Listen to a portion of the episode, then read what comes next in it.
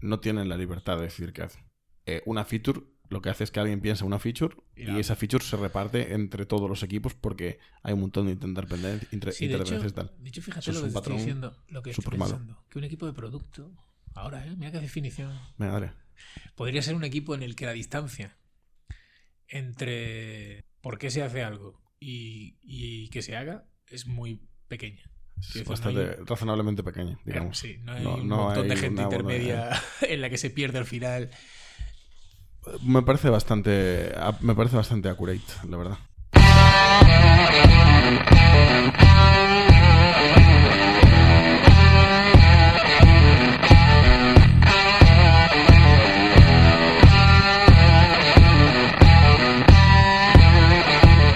Bienvenidos a un nuevo episodio de Consider Handful, episodio número 952, temporada 5. Hola Mauro, ¿qué tal? ¿Qué pasa, loco? ¿Cómo va eso? Eh, de puta madre, aquí estamos. Bueno, después de otro parón de otra semana, porque Es que esto es muy lo de grabar podcast es durísimo. tiene Mauro tiene una vida súper ajetreada. ¿Qué quieres que os diga? lo que- Yo- los milenios ¿Qué le vamos a hacer? es lo que tienen. Así que nada, no, hoy, hoy estamos juntos, aquí en, en la misma mesa, compartiendo, grabando con micrófonos de verdad, no como usualmente, así que la gente podrá apreciar tu, tu voz esta vez. Correcto. No así yo, que no puedo apreciar mi voz porque no tengo cascos. Efectivamente, porque a alguien se le han olvidado los cascos. Eh, correcto. No pasa nada porque Bueno. igu- igualmente lo que es la música la escuché igual con lo altos que están los tuyos. No, te lo juro, tío, casi me quedo no. sordo. No te preocupes. Te doy fe. Bueno, hoy vamos a. La pregunta de hoy, del capítulo número 9, es: eh, ¿qué es para ti, Mauro, una empresa de producto? A ver, yo creo que un equipo de producto es aquel con todas las herramientas necesarias para, poner, para ser capaz de poner una idea en producción. ¿vale? De transformar una idea en valor en la empresa, en valor en, en- una realidad en el producto. ¿vale? Estamos hablando de software, pues una nueva feature o, o lo que sea. ¿vale? ¿Qué pasa? Yo creo que donde podemos hablar aquí, o no sé qué opinas tú, es en qué es una idea. O cuál es el input en el equipo de producto, ¿no? Porque, o sea, quiero decir, estamos de acuerdo, no es fácil de definir que es un equipo normalmente multidisciplinar, que tiene todos los roles y, las, y los conocimientos para pues, eh, poder diseñar, programar, eh, concebir, eh, dividir el trabajo, organizarlo, etcétera, ¿no? Ponerlo en producción, monitorizarlo, todo eso, ¿no? Yo me lo imagino así. Pero para mí lo tricky es, y creo que lo que cambia bastante en cada empresa, que es cuál es el input que se le mete a ese equipo, ¿no? Sí, o sea, que es que, sí, que es lo que el equipo como sistema, ¿no? Que saca saca features, por así decirlo. Eh, ¿qué, qué, input le metes al equipo para que saque features, para que las fabrique? Bueno, a lo que voy, vamos a entrar ahora, ya me alejaba del micro, es que no tengo, no costumbre. Eh, por ejemplo, yo tengo visto equipos donde lo que se le mete es un OKR. Tipo, mira, eh, queremos eh, ganar un, un- queremos eh, ganar, doblar el número de usuarios, por ejemplo eh, consíguelo. Piensa, piensa cómo, valora el impacto, etcétera. Tengo visto en otros que es en plan, pues queremos, imagínate, eh, como estrategia de la empresa, seguro que está pasando en muchas empresas, yo no lo- en la mía no pasó y tal, pero queremos eh, meter inteligencia artificial. eh, haz eso, en plan, pues, bueno, con una explicación, ¿no? En plan, creemos que es importante para la valoración de la empresa, imagínate, por ejemplo, lo que sea. Eh, tira por ahí. Para mí, un equipo de producto es un equipo en el que se tiene en cuenta, o sí, lo más importante, lo que lidera o lo que... Sí, lo que... Es que no quiero usar la palabra motivar ni incentivar, pero es que eh, no se me ocurre otra palabra. Bueno, empieza, empieza usándola. Luego, si quieres, refactorizamos la definición. Pero empieza- va- Lo que vamos lidera- a- estamos en fase make it work. Lo que ¿sabes? empuja al equipo es el feedback del usuario. Uf, uf, yo no. Bueno, a ver, no sé. Mm. Aquí podemos. Yo diría que la- para mí la, la principal. O sea, lo- me gusta que sean así y que los- lo empuje el feedback del usuario. Pero yo creo que la principal es la multidisciplinaridad. Mm, Y entonces, ¿cuál es la diferencia entre un equipo de producto y un equipo multidisciplinar? Bueno, lo que yo te decía, que a lo mejor hay equipos multidisciplinares donde igual eh, el input viene más marcado, porque la estructura de la empresa igual tiene una capa por encima, donde el input que se le mete al, al equipo ya es no features, pero no tienen tanta libertad a la hora de medir y decidir qué van a hacer y para generar impacto, sino que lo que tienen que hacer para generar impacto viene más o menos marcado. ¿Vale? Eh, ¿Tú crees que si un equipo fuese así ya dejaría de ser de producto? Si tuviese, si eso fuese así. Eh, yo creo que sí que hay una diferencia en cuanto a, a las decisiones que puede tomar el equipo, a qué motiva eh, las decisiones que toma ese equipo y a cómo se valida lo que el equipo hace. ¿Vale? ¿Quieres desarrollar un poco más? O... No, es, es un poco recogiendo lo que dije al principio. O sea, yo creo que todo eso, al final, si, eres- si estás desarrollando un producto, eh, la forma de validar, de tomar decisiones y de, y de mm, decidir qué se hace o no se hace, al final tiene que venir motivada por todo el feedback que recoges del usuario, del producto. Vale. Que no siempre Entonces. es el caso. ¿Cómo? Que no siempre es el caso. Correcto. Yo estoy bastante de acuerdo. Eh, yo creo que los equipos que tengo visto mejor funcionar son equipos que tienen una dirección de la empresa, pero más ligada a eso, a operativa de la empresa, tipo, pues cómo quieren crecer o hacia dónde, en plan un poco estrategia grano gordo. Siempre uso mucho la expresión grano gordo, grano fino. Y a partir de ahí ellos eh, toman ownership y deciden qué es lo que tienen que hacer. Pues eh, si tienes muchos usuarios utilizando su feedback, eh, midiendo, etcétera, ¿no? Em, no sé de qué cosillas podríamos hablar, pero yo tengo una, tengo una pregunta, ¿no? Bien. Que es cuando una empresa, o sea, yo creo que es muy fácil tener un equipo de producto cuando solo tienes un equipo en toda la empresa, ¿no? Eh, porque es una startup de 20 personas, entonces metes ahí a todos los roles, ¿no? Y se organizan para, para sacar todo, ¿no? Bueno, pues ya hemos dicho que eso no es suficiente. Bueno, pero quiero decir, y le, da- y das la, y le das la autonomía para que, y para que puedan ellos de- decidir y tomar conciencia de, que, de qué es lo que hay que hacer para, para qué es lo mejor que se puede hacer para generar impacto, ¿no? Em, pero cuando una empresa crece, ¿cómo lo haces? Pero, pero por un lado habría que pre- preguntarse por qué una empresa crece. Quiero decir, ¿por, ¿por qué tienes que crecer el equipo? O sea, ¿qué motiva ese crecimiento? Ostras, que es que a ver, aquí no sé, estamos en un... Es verdad, porque de hecho ahora mismo se está hablando mucho de esto, ¿no? O sea, Sí. muchas empresas de las que están haciendo, de las de Big Tech, que están haciendo, que están, que están despidiendo, están hablando de que igual hicieron oversizing, que igual no deberían haber contratado de la manera salvaje en la que contrataron o lo que sea, ¿no? Eso es. Eh, se habla mucho del, eh, ¿cómo es? Mythical Man Month, ¿no? O como, ¿cómo se dice? Sí. Eh, yo estoy bastante de acuerdo, la verdad. Quiero decir, sin, sin decir que me parece de puta madre que se haya despedido a gente, porque no, en plan... No, para nada, pero- cero. Pero sí que creo que muchas veces se cree que lo que hay que hacer es, es, eh, crecer y tal, y a mí realmente un modelo en el cual una empresa pasa de 100 empleados a 300 en un año, yo la verdad, no sé, o mi punto de vista, mi punto de vista del desarrollo de la persona que toma esa decisión debemos de tenerlo muy distinto, pero no creo que eso pueda ser bueno para nadie. Por centrar un poco la conversación, porque eh, creo que has abierto un tema jodido. Quiero decir, es que esto ya daba por la pregunta separada. ¿Cómo Sí. escalar, eh, cómo escalar una empresa? Eh, un, pro- un equipo, perdón. Y de hecho hay un montón de, de visiones alrededor, ¿no? Eh, Sí. Algunas las hemos mencionado y tal. Pero bueno, vamos a poner, vamos a poner que somos un equipo de producto, ¿vale? Tú y yo. Venga. Tú y yo nos ponemos a hacer una aplicación. Vamos a poner algo pequeño, ¿vale? No sé, pues, pues una aplicación web o mobile. Bueno, yo, yo de hecho tuve una startup, ¿vale? Bueno, ¿Quieres contárnoslo otra vez? No, no, no, no, quiero decir que, Decimos que- esta vez que- que eso lo he, lo he visto, ¿no? Lo, he- lo he vivido. Y, y no sé, imagínate que eres capaz de sacar, los dos solos somos capaces de sacar una feature al mes, ¿vale? Y cada mes, O sea, vamos a seguir hablando de escalar, por lo que veo. No, y cada mes sacamos. Ah, sí, sí, sí, perdón. Que- Quería, quería. Vale, cada vez sacamos una feature y tenemos un, un, un foro donde la gente deja feedback, nos habla, no sé qué, papá, pipí, y recogemos ese feedback, decimos qué vamos a hacer y lo hacemos en un mes, ¿vale? ¿Por qué querríamos escalar eso, ese modelo? O sea. ¿cuántas aplicaciones conoces tú que, se- que todos los meses se actualicen? Ah. Entiendo tu pregunta. A ver, es que depende de lo que me estés hablando de feature. Pero también hay una realidad que también por la cual tiene sentido contratar, que es que, vamos a ver, el software cada vez va a ser más... Es, el software que hagas cada vez va a ser más costoso de mantener. Entonces, ese ritmo de una feature al mes va a decrecer, Bien, eventualmente. Entonces, tú querrás contratar para combatir eso. bien. ¿vale? Porque con el ritmo, eh, probablemente ese ritmo no lo podrás mantener y llegará un momento que estarás eh, descontento con ello. Eso es. ¿Vale? Efectivamente. Eh. Entonces, eso es lo que hablamos en el último capítulo, creo, en alguno de los últimos, de el coste basal, ¿no? El coste, Sí, el está coste totalmente. de mantener el, el software vivo crece. Entonces, Entropía, tal. ese, ese ritmo empieza a decrecer. Sí, Entonces tú dices, bueno, para mantener el ritmo voy a contratar más gente. correcto. ¿no? Bien, eso es todo muy simple, ¿no? Todo muy simplista, pero vamos a suponer que es eso. Bien. Correcto. Eh, ahí entonces aquí pueden pasar dos cosas. Que eres capaz de mantener el ritmo o que no. A ver, es que. uf, vamos a ver. Aquí. Es que. mm, Vaya berenjena que te han metido, cabrón. eh, correcto. No, pero, pero vamos a ver. Aquí hay otro tema. Que si cuando tú eres dos empleados. Es fácil que venga otra persona y te traiga otros conocimientos al equipo que te interese traer. Bien, ese es un buen punto, ¿ves? Claro, pero no vamos- pasa cuando tú tienes 30 empleados y traes el 31, a lo mejor. Al O sea, final lo vamos traes más. algo bueno de aquí.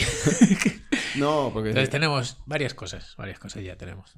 Para mantener el ritmo inicial, Correcto. para traer nuevas cosas al equipo. Eh, correcto. tenemos dos, Sí, dos sí. motivos por los que podrías 100%. contratar gente. 100%. Por lo que digo por, por intentar Sí, rebatir tu argumento Correcto. inicial de no contratéis a nadie. Claro, eso- Todo es eh, sobre pues, coste. no nos interesa este tema, claro. Vale. Efectivamente. Ok, cojonudo, bien. Entonces, llegamos, vamos ahí, ¿no? Y vamos metiendo gente y vamos, y vamos paliando un poco eh, la pérdida de ritmo. ¿Por qué se debe siempre a no que no hay, no que hay ways y tal, sino que es simplemente de la entropía y de, Sí. y de que cada vez necesitamos pues más esfuerzo para mantener el código en forma. Correcto. Vamos a suponer eso, ¿no? En un mundo ideal. Una vaca esférica, el código tal. Bien. Bien. Y queremos, eh, pues yo qué sé, pues... eh, y, y tenemos problemas nuevos, ¿no? Lo que tú dices, hostia, pues ahora la aplicación va más lenta. Pues vamos a necesitar a alguien que controle de, cómo podemos escalar esta aplicación. Sí. Eh, cómo pasarla a la nube, cómo, yo qué sé. No, y que a veces madre. igual no resuelve un problema que tú sepas que tienes, pero igual indirectamente por traer a alguien se da cuenta de un problema que tú aún ni siquiera sabías que tenías. No, o sea, Efectivamente. Y llega un momento en el que ya eh, echas la vista atrás y somos 20. bien. Correcto. ¿vale? Y empiezas a sufrir, porque esto nos ha pasado a todos. Es que yo creo que ahora estamos. Este, esta- este, esta- este hilo eh, creo que es bueno. Creo que, creo que he pillado, he pillado hilo bueno. Vale, vale. Entonces, ahora echamos la vista atrás somos 20 y dices, hostia, ahora las cosas van lentas, pero ya no las voy a solventar contratando gente, porque ahora la lentitud es de la propia fricción de tanta gente trabajando junta. Bueno, eh, sí, entiendo. O sea, claro, el, el contra, ¿no? Es que cada vez que contrates, puede, ese, ese desorden tiende, tiende a aumentar, ¿no? La, la, la Necesitan más coordinación, eso es un, Correcto. eso es un necesitan más coordinación. Entonces, entonces volvemos a la pregunta inicial, ¿cómo escalas eso? O sea, ¿cómo te organizas? ¿Cómo organizas un equipo de producto para que la fricción o la coordinación necesaria para mantener ese, ese equipo de producto, eh, o- o- volvamos a, a la Po- idea original, tenemos un, un equipo en el que todo el mundo es un equipo multidisciplinar, que todo el mundo es, es autónomo. Ese ruidito que estás haciendo, yo que se debe meter por el micrófono de puta madre. ¿Qué ruido? El que estás haciendo con el jack. No, ¿Ese no eres tú? Ah, ¿no se mete? Ah, vale, vale. Pues continúa. ya se mete, tío. Eh, mira, mira. Ah, Es que no se enciende la luz. Espera, calla. perfecto. Pues. Perfecto. Puede hacer mucho ruido. Eh, entonces, eso, que, que Sé por dónde ibas. esa coordinación, ese, ese trabajo de coordinación, Claro. ¿Tú, te, claro, porque queremos mantener el equipo de producto. tú atreverías a afirmar que ¿Qué? entonces llega un momento donde el coste o el, impact, el impacto negativo de contratar a alguien por la capacidad de añadir desorden supera al impacto positivo de contratar a alguien. Y que en ese momento es cuando deberías decir, hay que parar. ¿Me explico? No, decir, no, tú puedes decir en plan, somos dos. Eh, ¿Qué pasa si incorporamos un tercero? Pues probablemente el coste de organizarnos no, no aumente demasiado, ¿vale? Seguimos siendo muy pocos. Y probablemente sí que la capacidad de traer cosas nuevas al equipo sea muy tocha, ¿no? Entonces ahí como que ves muy claro que los pros son mejores que los contras, ¿no? Vale, somos 20, ¿no? Eh, traemos un, un 21, ¿no? O imagínate, somos 15, pasamos a 20, ¿no? Que es un poco el mismo... no, somos 10, pasamos a 5, que es lo mismo que pasar de 2 a 3 en cuanto a porcentaje, ¿no? Sí. Probablemente de 10 a 5, la capacidad de desorden que añades es mucho mayor que el impacto positivo que pueda tener esas 5 personas en el equipo, porque, quiero decir, ya hay 10. ¿Me explico? Ajá. Que ya a nivel de abarcar conocimiento y tal, ya es bastante, ya es bastante tocho el, el- el- el abanico, ¿no? Que probablemente esas, esas cinco personas nuevas puedan aportar cosas, pero también eso, añaden retos a la hora de organizarse y todo eso, ¿no? ¿Me explico? Te explicas. Entonces, yo creo que la conclusión a la que estamos llegando, que probablemente eso ya habrá, bueno, de hecho, va, el Mythical Man Month va un poco de eso, ¿no? Es que llega un momento que el impacto negativo supera al positivo ¿no? en la contratación. Es rollo, eh, el, el- el equipo no es capaz de abarcar eh, más gente nueva, ¿no? De una manera positiva. ¿Tú crees que eso puede ocurrir? Yo creo que sí. Yo creo 100% que sí. Porque, mm, no, porque la persona nueva no se, probablemente no se va a poder desenvolver tan bien, ya por la situación que está en el ya por la situación en la que está el equipo. Eh, eso, añade retos a la hora de organizarse, formarla, cómo, cómo organizamos la formación de esta gente.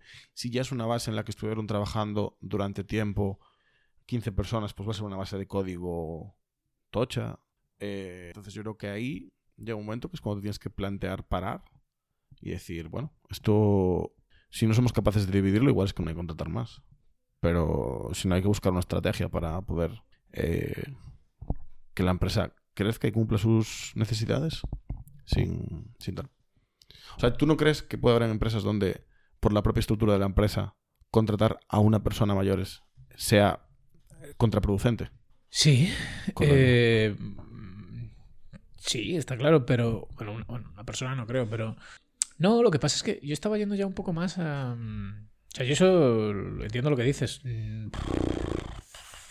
No lo he vivido así tan claro es difícil saber las consecuencias de cuál es el tipping point, ¿no? Cuando dice ya aquí ya hemos dado la vuelta, no lo sé.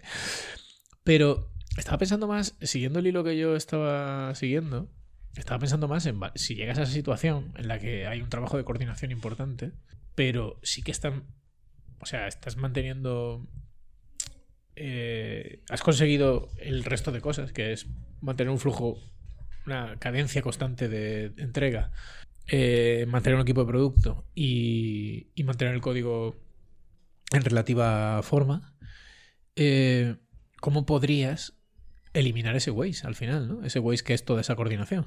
Eh, y, evitar ese momento que tú dices de ya no, ya no podemos crecer más. Puedes reducirlo, pero no eliminarlo. ¿Vale? ¿Cómo? puedes preocuparte. Quiero decir, hay distintas estrategias, ¿no? Eh, ¿Cómo cuál? O sea, tú dices dentro de un propio equipo. Sí. Por ejemplo, ahora estamos hablando dentro de un equipo de producto donde puede haber unas 10, 15 personas, ¿no? Eh, a mí la manera con menos a mí la manera de trabajar que menos que mi sensación de menos waste me genera es en torno a iniciativas. O al final el equipo tiene, tiene eso, pues una, un objetivo que es eh, escalar usuarios o lo que sea, ¿no? se mide impacto. Y de ahí, pues, coges feedback y dices, pues mira, nosotros queremos que estos cuatro experimentos, sacar a la luz estas cuatro cosas, eh, desarrollar estas cuatro ideas, por así decirlo, ¿vale? Son ideas, son one-liners. Eh, va a ser bueno. Pues formas. Vale, o sea, tú lo ves como. Como eso, como montar equipos temporales para. como squads temporales dentro del equipo. A mí, en ese sentido, no siendo yo, no siendo yo un fan de, de Basecamp, la metodología de Basecamp, que se llama eh, Signals, no, eh, Dios, eh, Signals es otra cosa, creo. Porque me sale a miedo el huevo, se llama. sí, no, pero de organizarse en torno a eso, dividirse en equipos pequeños, en un periodo de tiempo, creo que eran, no sé. Seis semanas. Yo lo hago dos meses, pero ahora mismo, pero seis semanas creo que se decía allí y tal. Ah, yo tengo muy buenos feelings con eso, la verdad. Bien. Porque sí. Pues ahí es a donde yo quería llegar.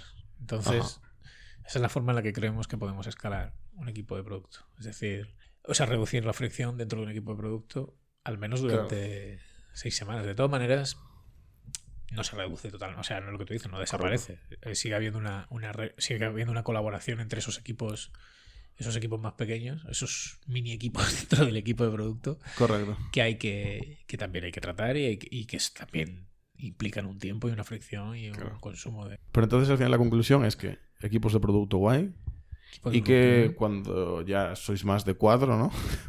no, pero a ver, ¿qué, número sería? Para mí 10, en, 10 ya esta metodología de dividirte y tal ya encaja bastante. Pues yo creo que, creo que depende bastante del producto y, y, del contexto, porque como bien has dicho, estamos hablando de equipos multidisciplinares. Y claro, en un equipo multidisciplinar entra mucha gente de muchas disciplinas. Y dependiendo del, del, del, producto también. Por eso, dependiendo de tu contexto, tal vez 10 sea poco. Claro, igual ahí tienes un stream solo o lo que sea y claro. Y en otros 10 a lo mejor ya sois demasiado. Correcto. eh, ¿Sabes? Sobre pero todo, sí. Son todos programadores, ya te digo que 10 son mucho programador. mucho programador para, dos pizzas. Podemos, si quieres, para acabar, hablar de, una serie, de, de esto que estábamos hablando, ¿no? De cuáles son los patrones o los problemas que pueden surgir en un equipo de producto, ¿no?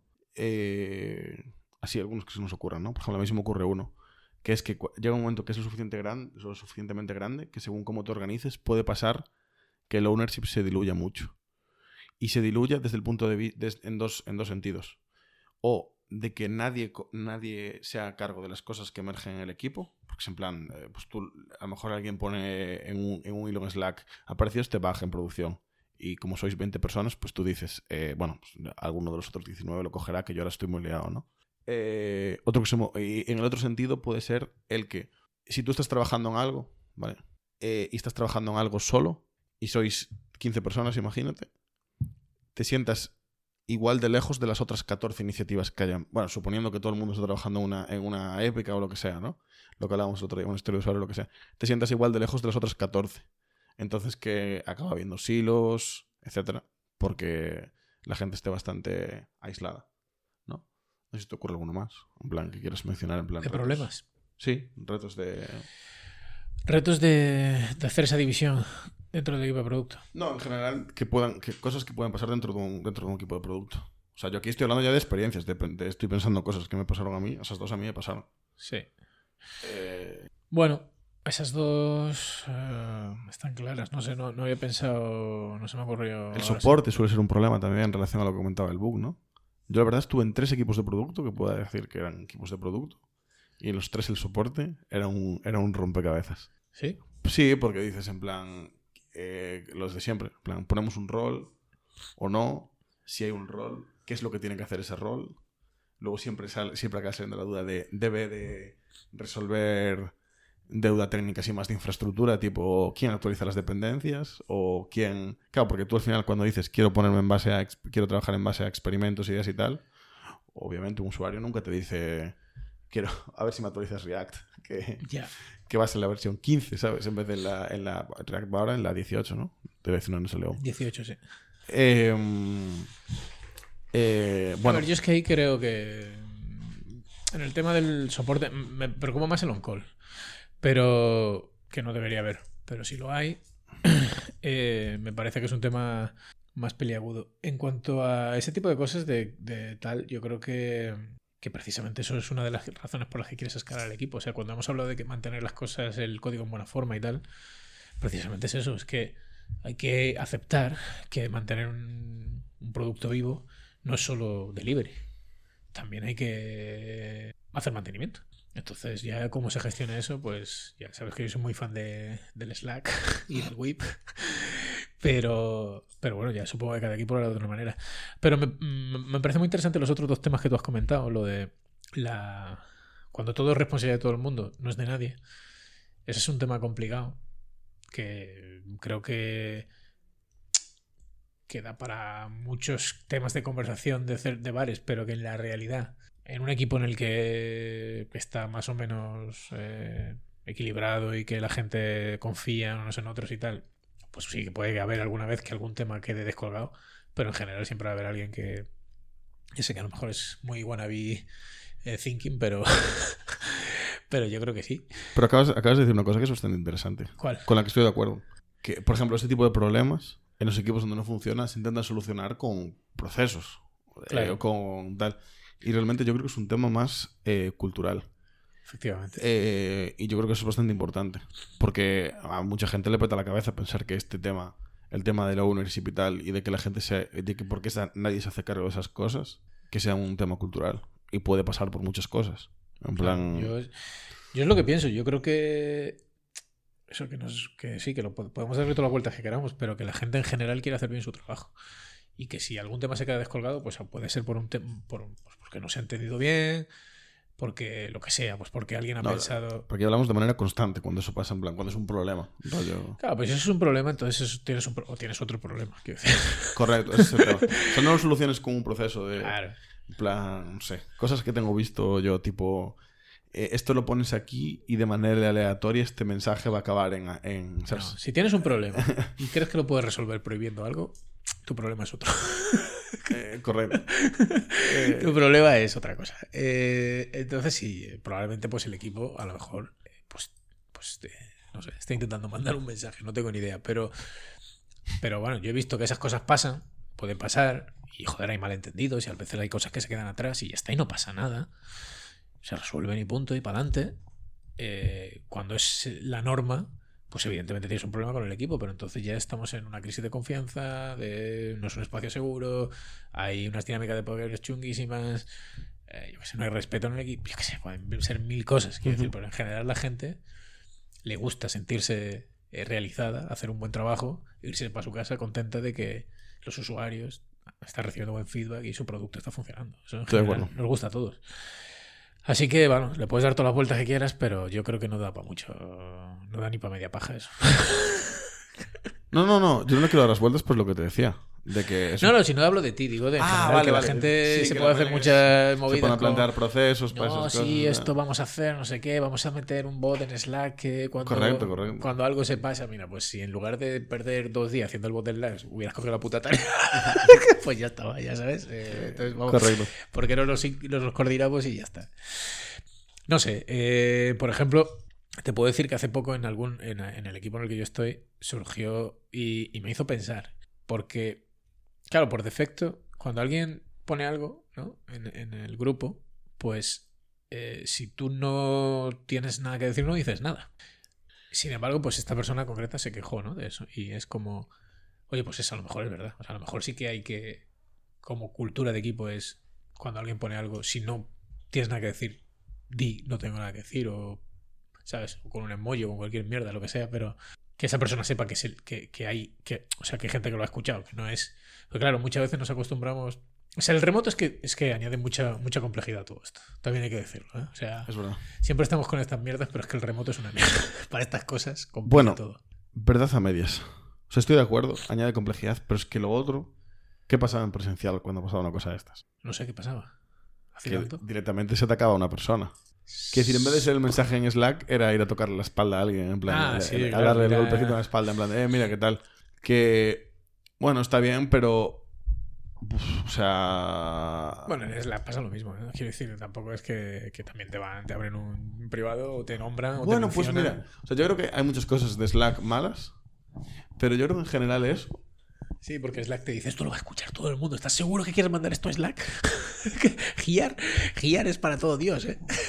Ah, bueno, eso también, no, pero el... No, pero aparte del... Aparte del- pero que por lo menos sea un floating, ¿sabes? Pero que, llegue a todo el mundo.